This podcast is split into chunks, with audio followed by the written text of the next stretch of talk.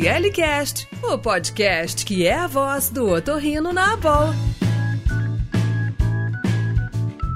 Olá, bem-vindos ao ORLcast, o podcast da Associação Brasileira de Otorrinolaringologia e Cirurgia Cérvico-Facial. Eu sou a Roberta Pila, sou médica aqui em São Paulo, atual secretária da Educação Médica Continuada da ABOL. E como sempre, já vocês já sabem, o ORLcast é um espaço que a gente sempre traz muito assunto interessante, temas super relevantes, coisas que são sempre assuntos de ponta e super novos aqui, ou nem tanto, claro, mas coisas que são sempre muito interessantes para a gente aprender, falar e conversar. E a ideia, fala um pouquinho aí, chama para a gente o que, que a gente tem hoje de tão bacana. Claro, Rô. Eu sou a Andréia, médica aqui em Ribeirão Preto e atual presidente da Comitê de Educação Médica Continuada da BOM. Gente, hoje nós temos um tema muito intrigante, tá? E que aguça a curiosidade de todo mundo. Hoje nós vamos falar sobre as hipersensibilidades auditivas. Para isso, a gente convidou nada mais, nada menos do que Ítalo Medeiros e Sandra Lira Bastos. Fala aí vocês, se apresentem, por favor. Olá, muito obrigado pelo convite. Eu me chamo Ítalo Medeiros, eu sou médico otorrino aqui na cidade de São Paulo e a gente vai bater o papo hoje sobre essas hipersensibilidades auditivas. E eu, Sandra Bastos, antes gostaria de agradecer aqui o convite. Eu também sou médica otorrinolaringologista aqui em São Paulo. Então hoje nós vamos discutir o que faz parte do nosso dia a dia, né, Ítalo? Isso mesmo, Sandra. é, e atender esses pacientes que são tão curiosos para a gente. A gente tem. Ah, eu estou muito feliz de ter vocês aqui, porque é sempre um assunto realmente que nos, nos chama muita atenção e a gente nunca sabe direito o que fazer, né? Então, quero aprender muito com vocês para encaminhar para vocês, mas ao menos para começar tentando entender um pouquinho, porque realmente é um tema bem intrigante, como a Andrea tinha falado anteriormente. Então, deixa eu começar tentando entender um pouquinho das diferenças, assim, questão de audição, é, zumbido e a hipersensibilidade. E ainda vou puxar um pouquinho depois, porque eu vou falar da misofonia. Mas inicialmente eu quero que vocês falem então dessa relação audição, zumbido e hipersensibilidade. É, a audição, enfim, é a nossa capacidade sensorial de ouvir, né? O zumbido é aquele, é, aquela percepção de um som na cabeça ou no ouvido, ou no, em ambos os uh, ouvidos, que, na verdade, é, não foi motivado por um som externo, ou seja, é aquele som que está dentro da sua cabeça. E hipersensibilidade auditiva é exatamente uma, é uma intolerância a um som que vem de fora. A diferença é que o zumbido é aquilo que se sobressai ao silêncio. E a hipersensibilidade é exatamente a intolerância do indivíduo a um som que vem de fora. Né? Então, isso que que a gente chama de hipersensibilidade auditiva. E é completamente diferente. E a maior parte dos pacientes fazem uma confusão entre uma, a, o que é o zumbido, o que é a capacidade de ouvir e o que é uma hipersensibilidade. Um detalhe que eu falaria é em relação às hipersensibilidades que muitas vezes os pacientes não se dão conta, né? Então, é parte é, é, desses pacientes a gente faz o diagnóstico no próprio consultório, por conta da associação que ele vem, que tem com o zumbido, que tem muitas vezes com perda auditiva, e muitas vezes eles não, eles não têm um conhecimento real, eles, só, eles simplesmente falam que eles são daquele jeito. Então, eles não, eles não consideram muita, muitas vezes aquilo como uma, uma questão, assim, uma, uma né, um, algo que precisaria ser tratado, né? ser investigado e tratado, e eles simplesmente se rotulam, eu sou dessa maneira. Então, isso é, é, é interessante de ver, né? Não sei se, se o Ítalo acha a mesma coisa, mas eu, eu percebo isso em algumas situações. Com certeza, o paciente faz uma confusão danada em relação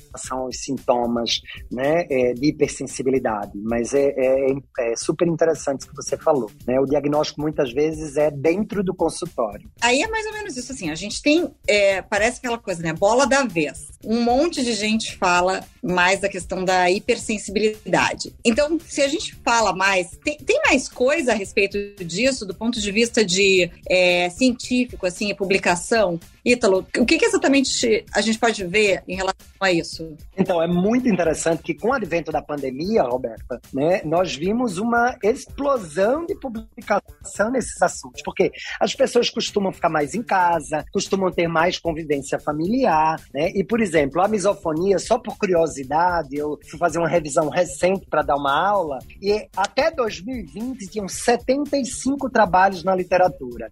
Entre 2020 e 2022, tem novos 65 publicações. Quer dizer, é uma uma, um enxoval, uma enxurrada, na verdade, de publicações sobre esse assunto. Então, ultimamente tem se falado mais Sim, e acho que muito tem a ver com esse, é, por exemplo, no caso da misofonia, em relação a esse convívio intra-domiciliar, né, que a gente nem sempre ficava 24 horas, por exemplo, junto dos nossos pais ou junto dos nossos filhos e por aí vai. Então, acho que além das questões de ansiedade e por aí vai. O que, é que você acha, Sandra? É, eu acho que é isso, né? A pandemia acho que é, puxou muito a atenção para isso, levantou muito, né? O, o, o, o deu o holofote, né? Na verdade, para as sensibilidades sonoras, mas ao mesmo tempo, assim, a gente vê ao longo dos últimos 10 anos, assim, você não encontra publicações muito, assim, num volume muito grande, de, por incrível que pareça, assim, são, são, são condições que são é, novas, né? Que é, muitas dúvidas existem, então, mas que com certeza, com certeza é crescente, né? Então, assim, é, é tem, tem inclusive isso, é, na literatura falando sobre isso, que você vê um aumento nos últimos anos em relação às pesquisas e a tentativa de entendimento do que seriam essas sensibilidades, né? Mas mas é isso. E daí, somando a condição de você estar mais perto das pessoas, mais em ambientes fechados, né, em condições diferentes. Então, é, a gente viu talvez isso, uma explosão em relação a, a essas queixas. Né? Sabe que uma coisa que, que, que, foi uma das coisas que, na verdade, me chamou para fazer esse. chamou esse tema para a gente fazer o podcast. Eu atendi um paciente esses dias no consultório e ela me falou, uma mulher, disse assim: Eu não aguento mais ouvir a voz do meu marido. A voz do meu marido tá me deixando maluca. A altura que ele fala tá me deixando me enlouquecendo. Eu não consigo mais ter uma relação adequada com ele. Não consigo. Eu disse, gente do céu, preciso muito aprender mais sobre isso. Porque é isso, foi a pandemia que a gente notou que parece que aflorou diagnósticos que são realmente, enfim, que, que trouxeram à tona, né? Eu acho que essa introspecção que a gente foi obrigado a viver, assim, clausuramento obrigatório, sabe, é, mostrou muito, assim, da gente, não só os nossos defeitos, mas, assim, um autoconhecimento também e as nossas percepções que a gente tem, né, de muita coisa que, e os pacientes começaram a pipocar no consultório também, né? Assim, coisas que eles não achavam que incomodavam e de repente eles perceberam que aquilo realmente incomoda, que não, é, não pode ser normal um negócio daquele, né? Bom, gente, dentro dos tipos de hipersensibilidade, Sandra, as diferenças, as principais diferenças, você quer pincelar algumas pra gente? Nossa, eu adoro, adoro falar das diferenças da, da sensibilidade, porque Adoro. Porque assim, você vê um overlap, né? Você vê uma sobreposição muitas vezes delas, e daí assim, você sabendo o que pertence a cada uma, fica muito curioso, né? Porque daí você vê isso, essa, essa, essa a, a, a grande é, chance de você ver realmente a sobreposição entre elas, né? Então, assim, a hiperacusia, ela é bem caracterizada como ou uma dor ou um desconforto, mas ações gerais do ambiente. Esses sons, eles são eles podem ser baixos, na maioria das suas vezes, ou até moderados. Mas quando eles passam para sons altos, isso na verdade a gente já considera até normal, porque assim, qualquer indivíduo pode se incomodar com sons altos. Então, o hiperacústico é o que se incomoda com sons na, em qualquer, qualquer um que ele seja, que esteja no ambiente e que tenha uma intensidade de baixa a moderada. E ele vai ser o que? Ele vai dizer que aquilo pode doer, é um incômodo que pode doer e que ele, ele é, é o estereótipo de um paciente, de uma pessoa muitas vezes que é chata, que é antissocial, que evita os lugares, porque daí ela, aquilo tudo incomoda e pode gerar uma certa irritabilidade, né? Uma, uma, uma baixa tolerância, né? Uma, sabe, a pessoa fica no limite dela, né? Aí o misofônico, ele não, não é, já é totalmente diferente, né? Então ele vai ter o que caracteriza a irritabilidade. Então o paciente ele tem uma, uma é como se fosse uma ira, uma raiva, é um desconforto muito grande e desproporcional do som que provocou para a reação que ele vai ter. Então, o misofônico é o quê? É o, ele é o, o mais típico é o que é, é, a relação com movimentos da mastigação, né? Então, são ruídos é, mastigatórios, de deglutição, né? De você levar o alimento à boca, né? Mas podem ser com é, é giz das, é, de, sabe, antigamente, né, que tinha aqueles giz de lousa lá, é, que hoje já não tem tanto mais isso, mas, e, sabe, lápis ou caneta riscando, então, talher na mesa, então são sons mais específicos, mas o, o, o, o som da mastigação é como se fosse o, clássico, né, que, que, que se, se consideraria do, o paciente ter aquele incômodo com aquele movimento, né, e daí é isso, então, assim, o paciente vê aquilo, ou pelo menos ele ouve aquele som, e diante daquilo, ele ele, ele fica irritado, nervoso, e a reação dele vai ser desde comentar com a pessoa que está fazendo o som, a reclamar com a intensidade maior, ou até coisas mais é, intensas, tipo agressões físicas, né? ou verbais. Então, assim, isso tudo vai é, transformando, né? vai, vai, transformando, não, vai aumentando, dependendo do, do de como aquele paciente é, reaja àquele estímulo sonoro, né? É isso. Então, assim, são pacientes que são distintos, né, na,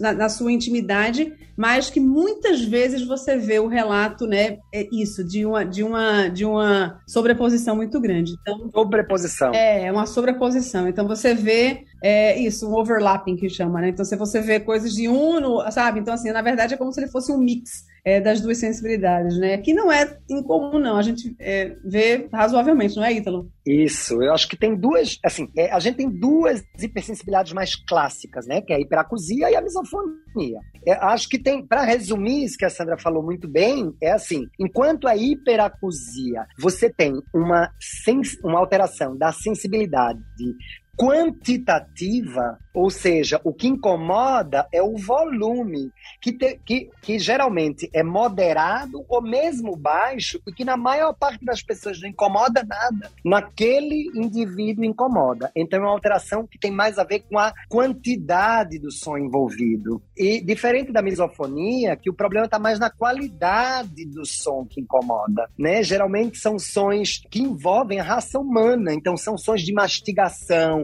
são sons é, do tic-tac da caneta feito por uma pessoa, são sons de uma batida na mesa é, com a perna de uma criança, né? Ou, ou sons, ou sons de vozes mesmo mais agudas, mais graves, como a Roberta falou. E o que incomoda é a qualidade daquele som, né? Então, é aquela senhora que tem raiva da bateria do filho da vizinha, mas a bateria do filho dela, ela ama né? O problema é na qualidade do som. Então, eu acho que isso é uma coisa que fica mais fácil da gente entender e, e a diferença entre um e outro. Mas, obviamente, tem outras hipersensibilidades escritas, como o medo do som, que a gente chama de fonofobia, né? como a algeacusia, que é a dor associada ao som, que muitas vezes se confunde ali com o que a Sandra falou de, de hiperacusia e por aí vai. Então, acho que é, é basicamente essa essa diferença. Essa divisão, assim, que a gente faz, que acaba sendo uma,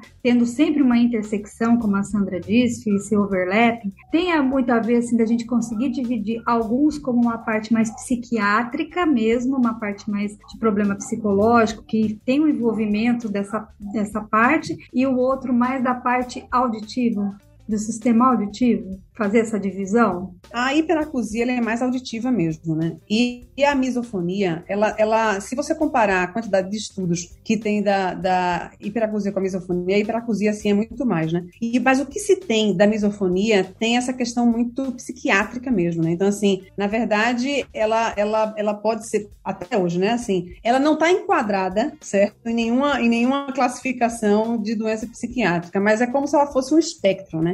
Então, do quê? de, de um de toque é, de paciente que tem é, é, é, que tem transtorno obsessivo compulsivo. Então isso existem questões e, dúvidas, né? Mas o que se vê muito é o quê? É que é, é isso, né? Como se fosse um espectro do, do, do transtorno obsessivo compulsivo, mas ao mesmo tempo são pacientes que têm um nível de ansiedade de base enorme. Então, assim, são pacientes ansiosos de base, né? E que é aquilo. Então, assim, é, é, é isso. A, a, reação dele é absolutamente desproporcional. Então, são pacientes que têm isso, um nível de tolerância muito baixo, né? E que daí reagem é, de forma exacerbada a um estímulo que é pequeno. Então, e do hiperacústico é o que, é o que o falou belamente. Então, foi excelente isso de, uma coisa ser quantitativa, que é o da hiperacusia, é o tanto de informação que ele absorve, né? Quanto que ele lida com aquela quantidade de informação, e o outro é a qualidade, porque realmente é, é, é, é isso, é, é, como aquela informação vem, e muitas vezes de quem vem, né? Que ele falou assim, é isso, né? Então, o meu filho tocar não tem problema, mas o vizinho tem. Então, existe muita essa associação, né? Que, que daí puxava mais para essa questão psíquica. Mas hoje existem dúvidas, né? Aquela coisa assim, né? Que começou essa coisa bem estereotipada da misofonia, mas existem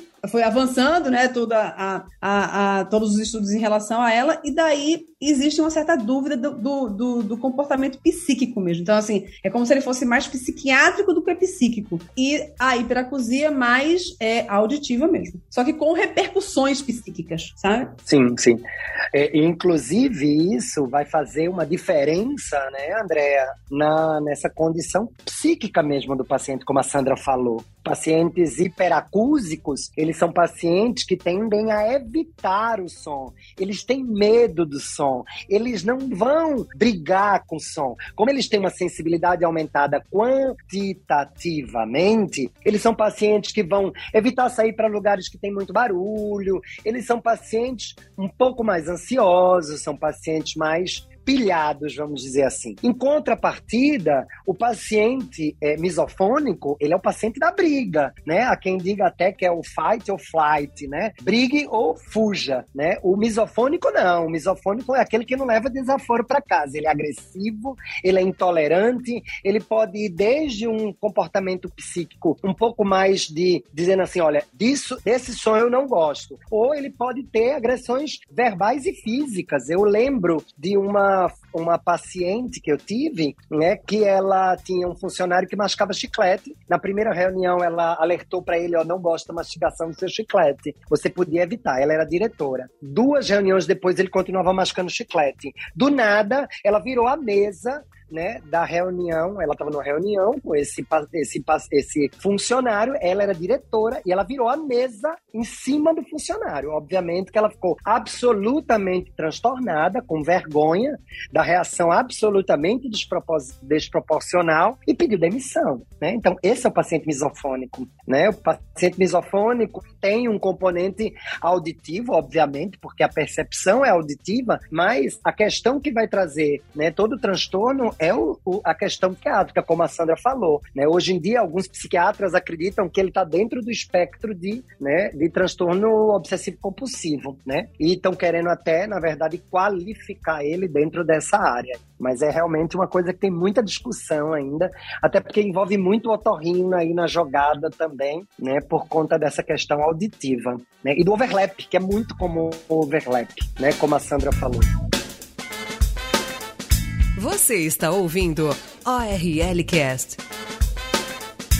Ideia é um par de conhecimento, né? Um tapa na cara dessa galera do que nos. Não, eu, eu quero mais que eles esfreguem esse conhecimento na nossa cara. Ai, Jesus, eu tô babando ouvindo, babando. Agora, a gente está recém no início. Depois de falar essa questão clínica toda dessa diferenciação, deixa eu só bem objetivamente. Diagnóstico, como é que eu faço da hiperacusia e da misofonia? Objetivamente. É uma audiometria? O que, que eu faço? Clínico. Diagnóstico clínico. É. Né? A gente, na, na, na hiperacusia, você vai ter apoios né, que, é, de questionários ou de, de é, limiar de desconforto sonoro, né? Que daí você pode fazer, né? Na, a misofonia, ela não tem, ela não vem com nada agregado, né? Além do que a própria clínica mesmo, né? Então, assim, você tem que conhecer né, a doença, né? Você tem que conhecer o que vem associado a ela para você conseguir, para você diagnosticar. Senão vai passar como é, aquilo, o paciente é maluco, né? Nossa, no, nossa, olha só como ele é, né? Então, assim, você vai, vai fazer é, comentários, assim, é, tipo, que não tem nada a ver, né? E a hiperacusia, ela vem ali com alguns apoios, né, de questionários e, e, e complementares ali de exame, mas é aquela velha frase nossa eterna, né, que a clínica é soberana, então na hiperacusia ainda vou na, no que o paciente traz de clínica, entendeu? Que, que você acha, Ítalo?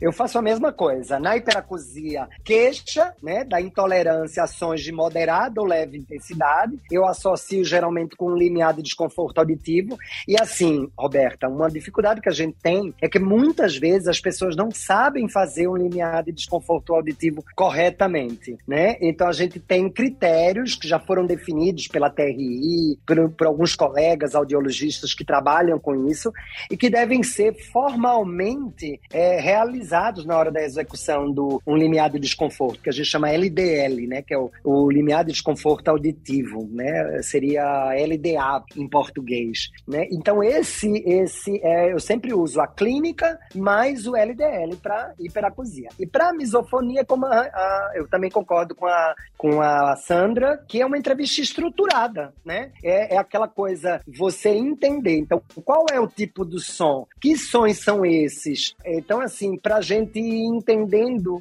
se tem um ou outro. Às vezes é difícil, porque quando entra os overlaps, né, é, a gente às vezes tem dificuldade de exatamente entender. E aí é importante também a gente reconhecer essas reações psíquicas que eu falei antes, para ver se a gente fortalece um pouquinho o nosso diagnóstico, porque muitas vezes é difícil mesmo. Ítalo, Sandra, tem uma história, assim, não sei se vocês já ouviram dizer, né? Mas eu já ouvi várias vezes até um colega falar para a gente, né? Tipo, é, vamos lá, mito ou realidade, né? Recrutamento, isso é um, uma luz para a hiperacusia ou não?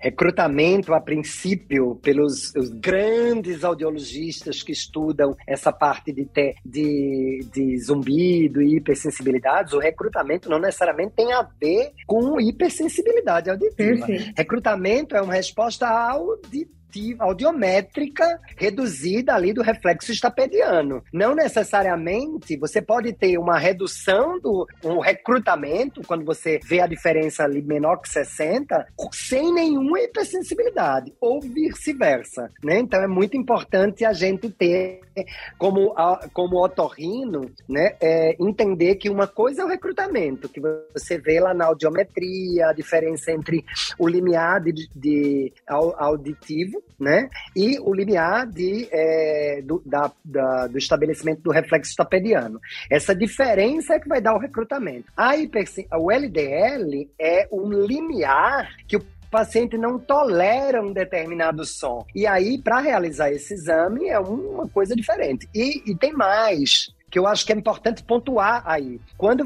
você tem um paciente hiperacúsico, é, Andréia, antes de você pedir um reflexo estapediano, que vai desencadear lá em 100, 110 decibéis, você o, o, audiologista e o otorrino, principalmente, que está pedindo aquele exame, tem que entender que ele não deve fazer o reflexo estapediano antes de saber qual é o limiar de desconforto auditivo do paciente.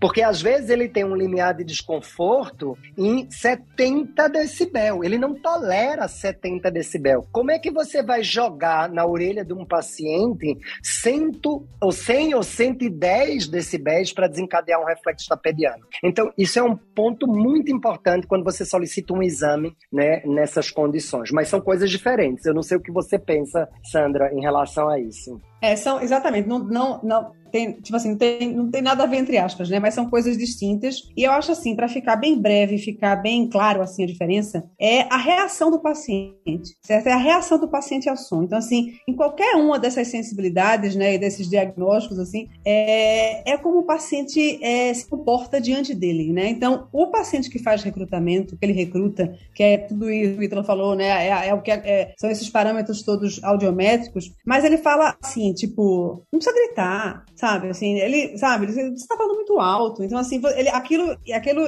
chega e, né, assim, pra quê? É desnecessário você falar dessa forma, mesmo que a gente, todo mundo sabendo que ele tem perda auditiva. Mas ele não tem uma deformidade de comportamento antissocial, né? Que é vista no paciente hiperacústico, como o Ítalo falou antes, que é aquela coisa que ele foge, né? Ele não reage, ele não enfrenta, ele sai. Então, é, ele pode ter até as duas coisas, né? Mas é, se a gente, eu sei que é tipo um estereótipo, né? Mas assim, no que você é, desenha isso, você consegue saber, né? Diante daquilo tudo, diante de, de que paciente você tá, né? Se você tá de um paciente que é puramente recrutante, se ele tem hiperacusia ou se ele tem as duas coisas, né? Então, é, eu diria isso. E aquela coisa, o hiperacúsico, isso, na verdade, até já mudei meu conceito, né? Mas falava-se muito dessa questão de que o paciente hiperacúsico, na verdade, ele tem uma audição normal, né? Que daí você não vai ver muito nos pacientes que têm perda de audição, né? Mas você pode ter, né? Você pode ter, não, ele não é exclusivo, né? Ele não vai excluir, né? Então, isso é importante também saber.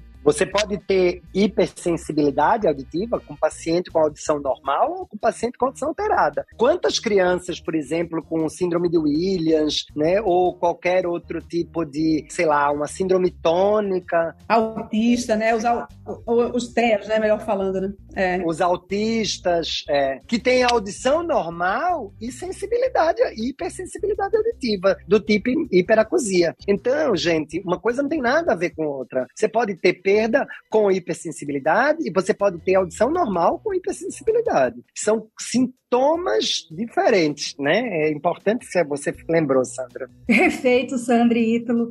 Então, a métrica existiria só no caso do, do LDL, desse limiar de desconforto. Tentar achar uma outra métrica em cima das, das sensibilidades, é, das hipersensibilidades ao som, a gente também ainda não consegue. ORL Cast o podcast da Boa.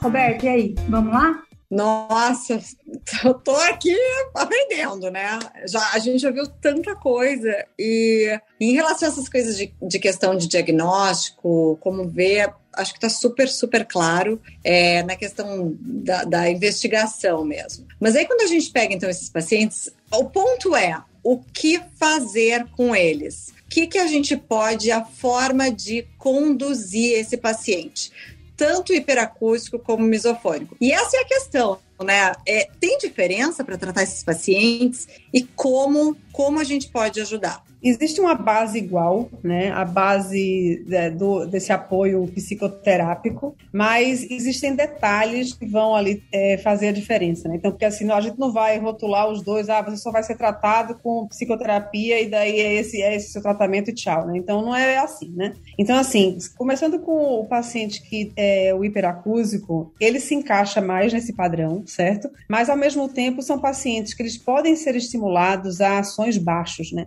Então, os sons baixos, eles são, se a gente colocar para a gente mesmo, assim, quando você coloca um som que ele é de é, intensidade baixa, aquilo habitualmente dá, causa pra gente um relaxamento. Não vou, não vou dizer assim, músicas que são muito agitadas, né? Mas a, a, a uma intensidade é, baixa de som, ela costuma causar uma certa tranquilidade, né? Então, assim, são pacientes que eu diria isso. Você evite o silêncio total, porque são pacientes que preferem né, o silêncio absoluto. Então, ele tem que estimular o, o, o cérebro né, dele de alguma forma, e com sons de baixa intensidade seria bom. E, além disso, fazer uma dessensibilização. Então, assim, como eles fogem muito, o ideal seria que eles se aproximassem cada vez mais dos sons que incomodam. Ou seja, é isso. Então, assim, é estímulo sonoro baixo, dessensibilizar e uma terapia cognitiva comportamental. No misofônico, tem um pouco disso, mas aí fala-se, principalmente da terapia cognitiva comportamental, mas aí fala-se de mindfulness, fala-se um pouco mais, talvez, de medicação, por conta dessa questão toda com associação né, com doenças psiquiátricas, e mudança de foco. Então, assim, é você estar diante do, do fator agressor, né, do, do som que é irritante, então é você se distrair, se abstrai, né? Então, assim, ó, desfoca, tenta né, muda o olhar, né, se concentra com outra coisa, desde que possível, né? E uma etapa que eu vou dizer que é um pouquinho mais avançada é, é a dessensibilização. Então, assim, é você se confrontar mesmo com aquilo que é irritante para, aos poucos, né, e ver o quanto que você se, consegue se controlar. Porque essas reações todas que a gente vem comentando, né, que é essa, é, essa, esse exagero de resposta, muitas vezes é incontrolável. Muitas vezes não, ela é incontrolável, né? Então, assim, o paciente ele tem que aprender aquela coisa do autocontrole, né? E é, por exemplo, esse exemplo que o, que o Ítalo citou, de duas baterias diferentes e uma tem um significado, né? Então ele, ele, ele se irrita com o do vizinho e não se irrita com o filho. Então seria é, a pessoa se expor a um treinamento, né? Como se fosse um treinamento diante daquele som que seria mais irritante. Então, assim, tem algumas diferenças, né? Que são que são que eu chamaria atenção. Não sei se o Ítalo quer é, pontuar de uma, de uma forma diferente. É, eu é, assim só para resumir, assim, eu, eu costumo entender se é uma hiperacusia ou se é uma misofonia. E obviamente eu vou estar adiante muitas vezes daqueles que são overlaps. Eu acho que tem três coisas que a gente que do, assim, a primeira coisa que eu acho que cabe para as duas com é, algumas categorizações um pouquinho diferentes são as, a, a, TCC, por exemplo. A terapia cognitiva comportamental, né? Ela vai trabalhar né, essa evitação maior do paciente hiperacúsico e vai trabalhar também, por outro lado, isso que a, a, a Sandra falou, da mudança do foco, a raiva do paciente misofônico, né? Eles, ele, ele, é, a TCC ela poderia se encaixar de formas diferentes, com algumas peculiaridades dentro dos dois grupos. Então é importante alguém que tenha uma certa experiência com TCC para desenvolver um trabalho com eles. O paciente hiperacúsico, sem dúvida nenhuma, como o problema está mais na via auditiva, é um trabalho nessa via auditiva, porque ah, se acredita que a hiperacusia tem uma questão de processamento alterado da via auditiva. É como se ele tivesse um hiperprocessamento central né, da percepção do som. Então, com uma, uma, uma terapia sonora, talvez você tenha um impacto muito bom. E a gente tem na prática clínica isso. A gente começa com baixinhos, simétricos, e a gente vai aumentando esse volume lentamente, empaticamente, agradavelmente, para que o LDL do paciente que está em 70, aos poucos vá aumentando para 80, para 90, até que ele chegue num, num limiar de tolerância normal, que é para a população brasileira considerado em 90 decibéis. Tem um trabalho da Keila Nobel, lá de Campinas, que fala isso. Então, a terapia sonora tem um papel bem importante na, né, na hiperacusia, eu considero até um pouco mais do que na misofonia. Se bem que o Papa né, da terapia sonora, é, da, do TRT, que é o Jastreboff, ele sempre fala da TRT também para misofonia, mas acho um paciente mais difícil da gente conduzir com, com terapia sonora propriamente dita. Por fim, eu acho que medicamentos também cabem nos dois pacientes, algumas vezes para tratar as comorbidades associadas. Né? Já no paciente hiperacúsico, eu vou ter um foco mais na, de, na depressão, na ansiedade, né? nessa coisa over, né? É, mais dos transtornos de humor e de ansiedade, enquanto que nos pacientes misofônicos eu vou ter um aspecto mais terapêutico terapêutico medicamentoso sobre a questão dos transtornos de obsessivos compulsivos, né? Então tem essas diferenças aí medicamentosas, mais para um lado ou mais para o outro. Acho que nas hipersensibilidades também, a gente sabe que as hipersensibilidades muitas vezes estão associadas a contraturas musculares. O paciente ansioso, ele vai ficando mais tenso, mais contraído, apertar a TM. Então entra também aí um grande grupo de pacientes que a gente poderia tratar com fisioterapia, com relaxantes musculares ou com ansiolíticos mesmo, para soltar essa, um pouco dessa musculatura. Uma das, das, das, doenças né, que a gente vê muito, por exemplo, associada à, miso, à hiperacusia é a síndrome tônica do tensor do tímpano, onde ele faz uma contratura de um pequeno músculo lá da orelha média, ele puxa esse músculo, puxa a membrana timpânica, o paciente tem a sensação de abafamento, zumbido e para hipoacusia. Quando você consegue relaxar através de algumas técnicas aquele pequeno músculo, o ouvido desabafa, abre, melhora o zumbido e melhora a hipersensibilidade. Isso a gente vê muito após é, um, após um paciente com sudez súbita, que o paciente diz assim, poxa, mas a audição melhorou, mas ainda tô com a sensação de abafamento, doutor. Então, aí você vai lá e trabalha. Então, acho que tem pequenas peculiaridades entre uma doença e um, um sintoma, uma entidade, vamos dizer assim, né? Espiritual, mas uma entidade clínica, né? Hiperacusia e entidade clínica misofonia. Mas tem sim Tem, e a gente tem resultado, né? A gente não pode né, é, ter preconceito de tratar esses pacientes, porque nós, como otorrinos, como audiologistas, como fonoaudiólogos, que trabalhamos nessa área do som, eles geralmente vêm nos procurar. E se nós não tivermos, né, na verdade, é, um certo entendimento sobre isso, eles vão se sentir, assim, absolutamente órfãos, né? De quem ajudar eles a conduzir esse tratamento. É, isso eu vou dizer que é fundamental, né? Assim, assim, o paciente ter a, a, a, a ser conscientizado, né, de que ele pode ser tratado, isso faz uma diferença gigantesca, né? Então, primeiro é ele identificar que aquilo de fato é um problema e que segundo aquilo vai ter uma solução. Muitas vezes não é uma solução que vai ser rápida, né? Assim, ele vai demandar do paciente, né? Ou seja, vai, vai exigir uma dedicação, né, aquilo, né? Um, um comprometimento, né? Mas que, assim, ele vai ter resultado, né? Então, assim, isso ele tem que saber. Isso o paciente tem que saber. O papel de acolhedor, né, Sandra, nesses pacientes, gente, esses pacientes sofrem muito, gente. Muitas vezes, a gente costuma dizer que os pacientes hipersensíveis, né, eles são mais sociopáticos do que os pacientes com zumbido. Muito mais. E os pacientes com surdez, porque eles, eles têm uma intolerância aos sons. Quem já viu viver num ambiente sem som? É, é, quem já viu não ir numa festa porque é, é impraticável se expor aquele som? E, e não é pelo zumbido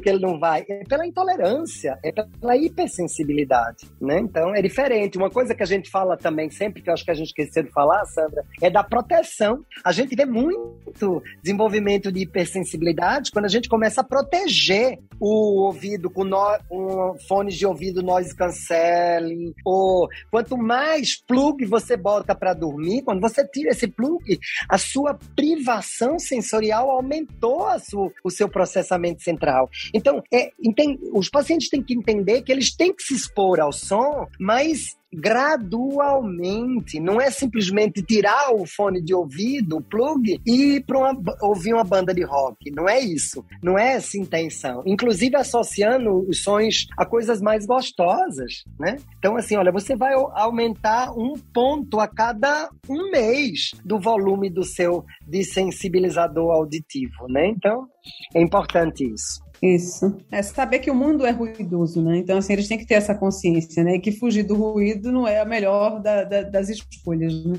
É aquela velha história que eu sempre falo: ninguém tropeça em montanha. A gente não tropeça em montanha, a gente tropeça em pedregulho, né? Então, é, quanto mais o paciente se esquiva, se esquiva, mais aquilo toma um, né? Um, um vultuosa. É uma proporção gigantesca, né? Assume uma proporção gigantesca. Perfeito, perfeito. Eu acho que cabe também muito a nós, os otorrinos em geral, né? Ter esse esse feeling, né, Sandra Ítalo, de na hora que você vê uma, chega um paciente desse tipo no seu consultório, a primeira coisa que você tem que fazer, e infelizmente tem gente que não tem muito esse perfil, mas é, é acolher, é tentar mostrar para ele que, ou, mesmo que você não saiba tratar, entendeu? Não, gente, olha, nós vamos te encaminhar para alguém, entendeu? Que vai conseguir melhorar isso daí, porque isso daí é, não é um beijo de sete cabeças, não é o fim do mundo tal, do que ouvir aquela velha frase, sabe? Ai, não, não, não tem muito o que fazer, vou te mandar para o psiquiatra. Então, assim. A queixa do paciente é real, né? Todos nós temos que saber, a queixa é real.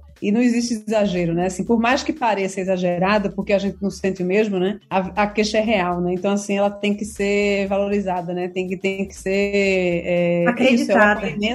E validar, exatamente. Validar e conduzir. Se você não souber fazer, referencia, mas é, não desvalide a queixa do paciente, né? Perfeito, Sandra. Gente, uma dúvida, assim, cruel para dar uma fechada aqui, assim. E criança com essas hipersensibilidades, com hiperacusia, como que a gente conduz? Experiência de vocês? É, não é, não é muito diferente, não. Assim, se você, se você vai ver o. o a gente vai ter o, a, a, a, os cuidados, porque você está trabalhando com uma criança que tem um, assim, com um paciente que tem um, um, um, entendimento que vai ser diferente, né? Então, assim, eu vou dizer que é, é, tem que ser pessoas talvez com mais experiência ainda, sabe? Mas, vamos dizer, o esqueleto do, do, do, de como deve ser conduzido, ele, ele tem uma. Eu diria que ele é semelhante do adulto. Só que com as particularidades da abordagem na, numa criança, numa, num, num, paciente que tem um entendimento diferente, né? Então ele tem que ser para aquela idade, né? Então é, eu diria isso, assim. E, e, muitas vezes chega a ser dramático mesmo, né? Então assim você vê, é, se você vê reações que são que são que assustam mesmo, né?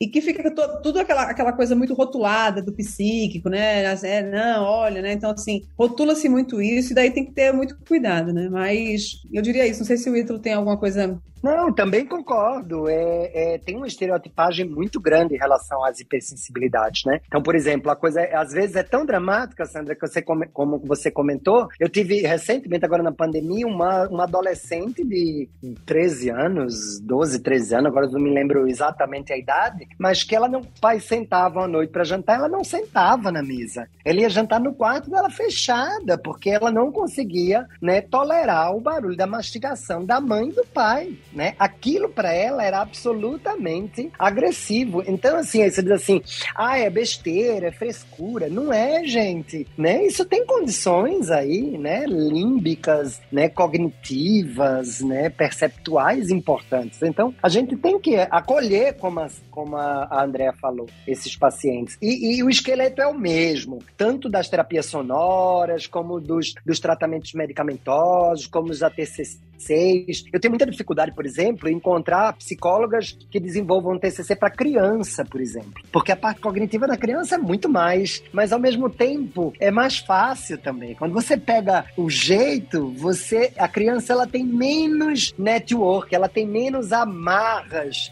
emocionais do que o adulto, né? Ela, vamos dizer assim, ela tá menos amarrada do maculada, né? A vida maculou, porque não teve tempo de vida para macular, né? Então, maculou menos. É por isso que o zumbido atrapalha muito menos a criança do que o, o adulto e o idoso, né? Porque, na verdade, faz muitas associações, tem muitas crenças, então cria é, milhões de fantasmas, né? Então, é, é, esse ponto é importante. Eu tenho criança com ludoterapia, assim, tendo respostas muito boas e com ludoterapia. Que legal, não, não... Né? Que é um jeito jocoso, vamos dizer assim, de você conseguir tratar, né? Sim, muito bom. Bom, pessoal, é muita informação, é muita coisa interessante, muita novidade, muito aprendizado, sério. Esses casts são demais, né, Ideia? Sou, sou, nós somos totalmente, é, enfim, a gente não pode falar porque é nosso menina dos olhos, a gente adora fazer e aprende demais, mas eu acho que todo mundo aprende muito mesmo com eles. Mas a gente está chegando ao final. Eu queria agradecer muito o tempo disponibilizado de vocês por estarem aqui com a gente, nos ensinando e falando um pouquinho e podendo, enfim, conversar e poder dar a oportunidade de todo mundo ouvir e aprender é, um pouco mais sobre hipersensibilidade e misofonia. Agradeço demais, Sandra Ítalo, querido, muito, muito obrigada. Dupla incrível, a gente ama demais vocês. E queria dar um espaço de 10 segundos para os últimos comentários. Bem, eu queria só deixar um, é, o meu agradecimento, só colocar aqui, lembre lembrem-se, fica a dica, lembrem-se de perguntar na consulta se o paciente tem hipersensibilidade, né? Tentem quantificar e qualificar esses sintomas, né? Lembrem-se de pedir, de antes de pedir um reflexo, né, num paciente hipersensível, hiperacúsico, lembrar de pedir o LDL, acolham esses pacientes, né? E é isso, gente. Muito obrigado. É, para mim também, eu quero agradecer. Para mim é sempre uma delícia estar aqui com vocês, né? Fazendo o, ORLcast. Para mim, eu adoro, né? Super obrigada pelo convite. E eu falo a mesma coisa: acolham esses pacientes, né? Eles são pacientes sofridos de verdade, né? Com muita, muita repercussão comportamental, né? Então, valorizem, respeitem, né? E, e cuidem deles, né? que eles precisam realmente ser, serem cuidados né? Um beijo grande para todos. Muito obrigada. Gente, e eu que falo assim, continuem nos acolhendo, Sandra e Ítalo, porque é muito bom a gente chamar o pessoal, né, Rô?